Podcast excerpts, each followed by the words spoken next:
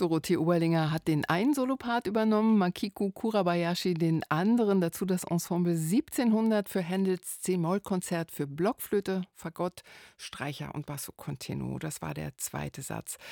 Es ist jetzt 8.44 Uhr, ja auch hier auf RBB Kultur. Es, gestern gab es im RBB-Fernsehen in der Sendung Der Tag das Gespräch mit einem ehemaligen Medikamentenabhängigen und wie er da rausgekommen ist. Das ist auch in Deutschland ein Thema, aber noch viel mehr in den USA, glaube ich. Da ist die Opioidkrise seit zwei Jahrzehnten echt fett am Start. Erst waren es verschreibungspflichtige Medikamente und Heroin, jetzt Fentanyl. Hunderttausende sind süchtig geworden und sind an den Folgen gestorben. Und auch die Literatur nimmt sich dieses Themas an. Barbara Kingsolver tut das in ihrem Roman Demon Copperhead. Letztes Jahr ist sie dafür mit dem Pulitzerpreis und mit dem Women's Prize for Fiction ausgezeichnet worden. Na dann, Nadine nickt schon. Dieser Roman erscheint heute auf Deutsch, ja, und unsere Literaturkritikerin Nadine Kreuzeler hat ihn für uns schon mal gelesen. Es heißt ja, äh, Demon Copperhead sei so ein bisschen der David Copperfield unserer Zeit. Was hat jetzt Barbara Kingsolver mit Charles Dickens zu tun? Ja, sie hat sich von seinem Roman tatsächlich inspirieren lassen. Also der ist ja 1849 zuerst erschienen und äh, mehr noch eigentlich. Barbara Kingsolver sagt, erst als ihr David Copperfield in die Hände äh, geraten ist, war sie in der Lage zu erzählen, wovon sie erzählen wollte, nämlich davon, wie diese Opioid-Epidemie die Gegend, äh, in der sie aufgewachsen ist und in der sie lebt, Virginia und Kentucky in den Appalachen im Osten der USA, wirklich kaputt gemacht hat, ganze mhm. Familien zerstört hat. Darüber wurde ja auch schon viel berichtet. Es gibt Filme, Bücher, Serien.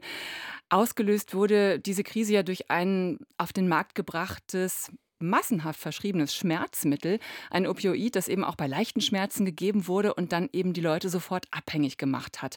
Begleitet von einer massiven Werbekampagne des Pharmakonzerns. Und das alles taucht jetzt auf, auch in dem Roman Demon Copperhead. Ähm, Barbara Kingsolver nimmt nun einen Waisenjungen und setzt ihn in diese Gegend, die eben auch geprägt ist von, Arbe äh, von Armut, Arbeitslosigkeit, Kohleabbau, Tabakanbau. Und wir begleiten eben diesen Waisenjungen Demon Copperhead durch seine Kindheit und Jugend, die geprägt ist von Schicksalsschlägen, ähm, einer Odyssee durch Pflegefamilien und Begegnungen mit eben schlechten, wirklich tyrannischen Menschen, aber auch ein paar Unterstützern und äh, Förderern. Es ist also schon ein sozialkritischer Bildungsroman aller David Copperhead Copperfield und sie mhm. hat sich wirklich stark daran orientiert, bis hin zum Personal, dass sie nur durch leicht modifizierte, ähm, geänderte Namen ähm, auch mit ah, übernimmt okay, teilweise. Okay. Aber erzähl mal noch ein bisschen mehr über diesen Waisenjungen, diesen, diesen Demon.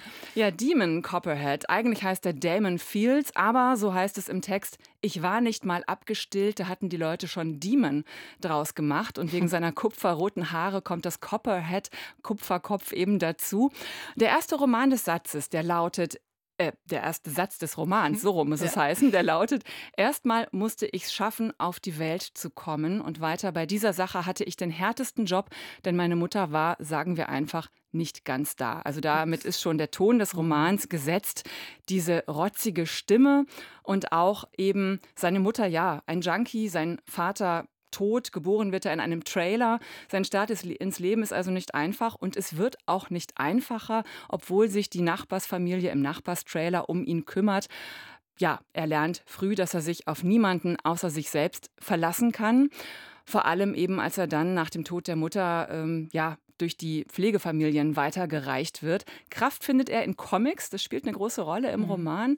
Bei Dickens ist es die Schriftstellerei, die den Waisenjungen rettet. Hier sind es Superhelden-Comics, die Demon eben nicht nur verschlingt, sondern auch selbst zeichnet. Mhm. Was ist denn Barbara Kingsolver jetzt wichtig in diesem Roman? Was packt sie da alles Wichtiges mit rein? Also die Mutter nehme ich mal an, die ist opioidabhängig gewesen? Ja, oder? das wird nicht so ganz klar. Ah, sie wird okay. als Junkie vorgestellt mhm. und ähm, es sind Tabletten im Spiel. Das wird nicht genau definiert, wie sie überhaupt diese Opioidkrise am Anfang sehr geschickt immer mal wieder so einpflicht und äh, sie taucht immer wieder auf in Nebenfiguren mhm. und erst mhm. relativ spät im Roman ist eben auch Demon selber davon betroffen. Er ist, äh, wird Footballspieler und ist nach einer Verletzung stürzt er eben auch in die Abhängigkeit. Also das ist ein großes Thema, das sich durchzieht, aber es ist eben auch dieser Gegensatz von Provinz und Stadt, mhm. Landbevölkerung und ja, die sich immer so ein bisschen abgehängt fühlen. Die berühmten Hinterwäldler, Hillbillies, als die sie gesehen werden, die fühlen sich eben abge abgehängt. Die sind es herrscht große Armut wirklich.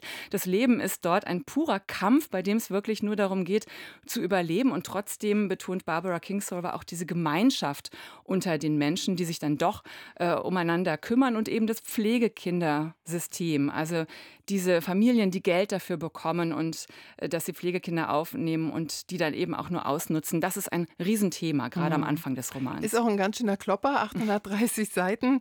Ähm, wie war es für dich? Eher Qual oder Vergnügen?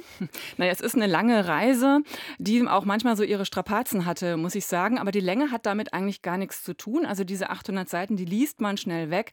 Man fiebert mit, ist dabei. Es passiert sehr viel in diesem Roman.